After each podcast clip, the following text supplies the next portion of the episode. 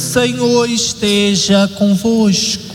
Ele está no meio de nós. Proclamação do Evangelho de Jesus Cristo, segundo São Mateus. Glória a vós, Senhor.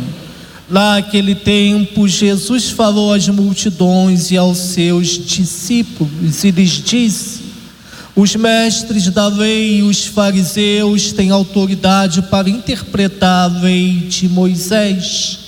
Por isso deveis fazer e observar tudo o que eles dizem, mas não imiteis suas ações, pois eles falam e não praticam amarram pesados fardos e os colocam nos ombros dos outros, mas eles mesmos não estão dispostos a movê-los, nem sequer com, com um dedo.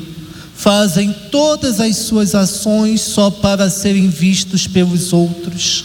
Eles usam faixas largas com trechos da Escritura na testa e nos braços, e põem na roupa longas franjas gostam de lugar de honra nos banquetes e dos primeiros lugares nas sinagogas. Gostam de ser cumprimentados nas praças públicas e de serem chamados de mestre. Quanto a vós, nunca vos deixei chamar de mestre, pois um só é o vosso mestre, e todos vós sois irmãos. Na terra não chameis a ninguém de pai pois um só é o vosso Pai, aquele que está nos céus. Não deixeis que vos chameis de guias, pois um só é o vosso guia, Cristo. Pelo contrário, o maior dentre vós deve ser aquele que vos serve. Quem se exaltar será humilhado, e quem se humilhar será exaltado. Palavra da salvação. Glória a vós, Senhor. Queridos irmãos, queridas irmãs, a liturgia desta terça-feira da segunda semana do tempo da Quaresma nos apresenta como primeira leitura um trecho tirado do livro do profeta Isaías, iniciando esse livro no seu capítulo 1, versículos de versículos 10, depois pula para os versículos 16 a 20. O capítulo 1 do livro de Isaías anuncia, de certo modo, a temática que irá ser desenvolvida nos capítulos seguintes. O amor fiel de Deus a que o povo responde com a infidelidade. Essa infidelidade atrai o castigo divino, mas não a culpa que a misericórdia de Deus não possa perdoar. Um pequeno resto será salvo e será raiz de vida nova.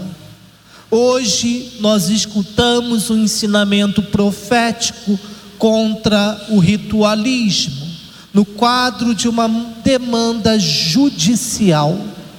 A referência a Sodoma e Gomorra estabelece a ligação ao oráculo sobre a infidelidade dos chefes de Judá e de Jerusalém e de todo o povo de Israel que atrai um castigo semelhante ao das duas cidades tristemente célebres.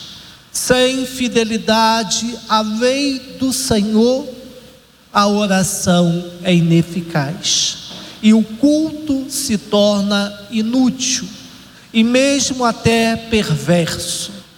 Mas apesar da sua infidelidade, Israel continua a ser o destinatário da palavra de, de vida e dons de Deus são irrevogáveis.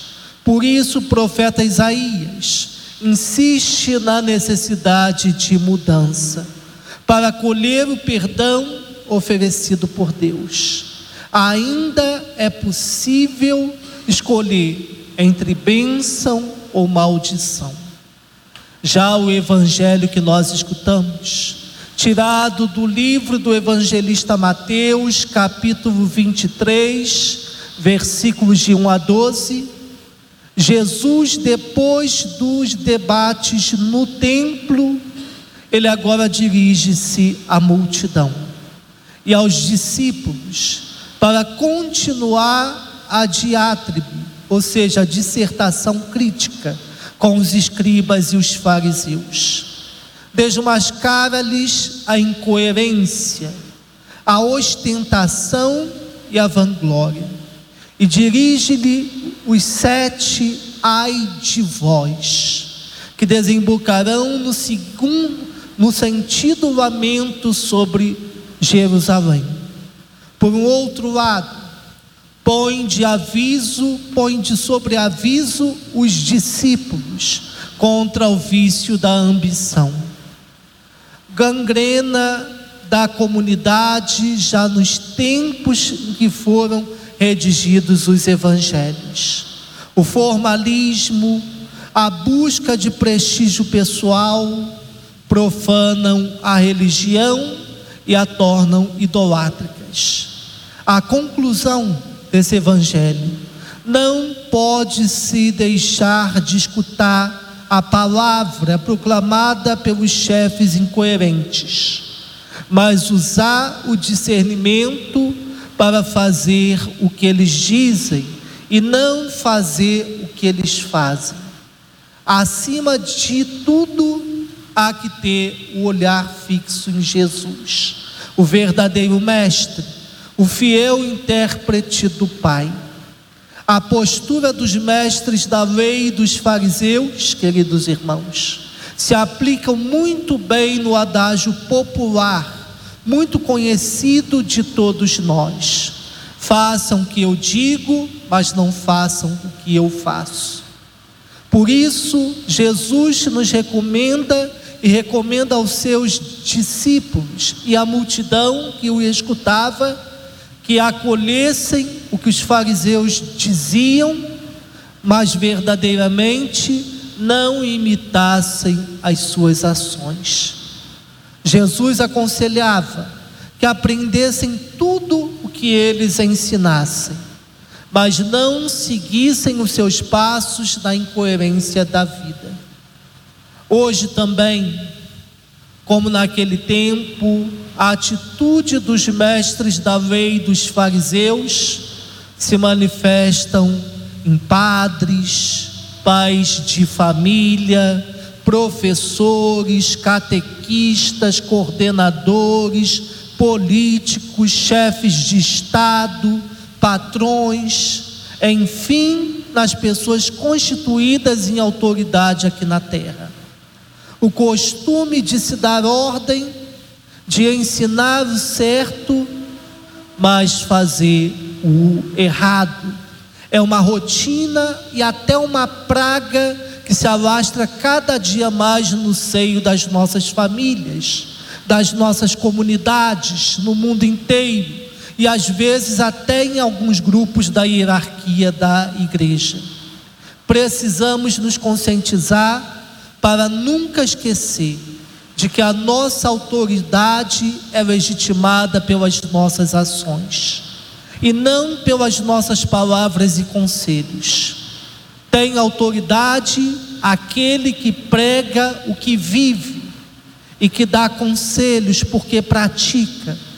Muitas vezes nós, vocês também, como pais e mães, como coordenadores de grupos, de comunidades, mesmo que temos aqueles que têm chefias no trabalho, perdemos completamente a moral porque agimos o contrário daquilo que pregamos como correto.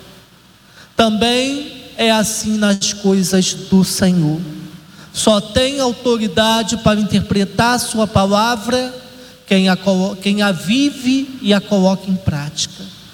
Aquele que tem gravada ela no seu coração e, como consequência, nas suas mãos.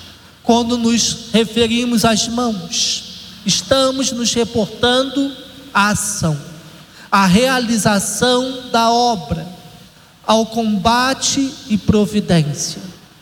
Isto para nós é um exemplo a ser seguido, pois de alguma forma temos responsabilidade naquilo que nós pregamos, naquilo que nós falamos e naquilo que nós ensinamos, principalmente naquilo que nós propomos a estar à frente, principalmente quando estamos à frente de algum ministério na igreja e somos constituídos de autoridade. Precisamos, queridos irmãos, queridas irmãs, estarmos muitos, muito firmes na nossa ação, quando cobramos ou exigimos de outras pessoas.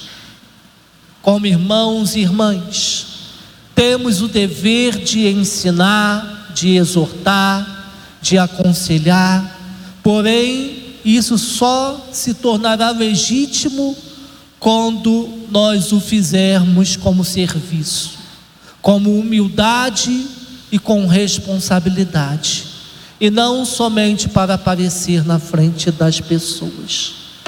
Queridos irmãos, queridas irmãs, peçamos a Deus a graça de realmente vivermos e, e colocarmos em prática aquilo, aquilo que nós ensinamos, aquilo que nós aconselhamos. Porque o que o mundo de hoje ele precisa são de homens e mulheres que verdadeiramente sejam testemunhas. Homens e mulheres que testemunhem com a sua vida a prática do Evangelho. Louvado seja nosso Senhor Jesus Cristo. Para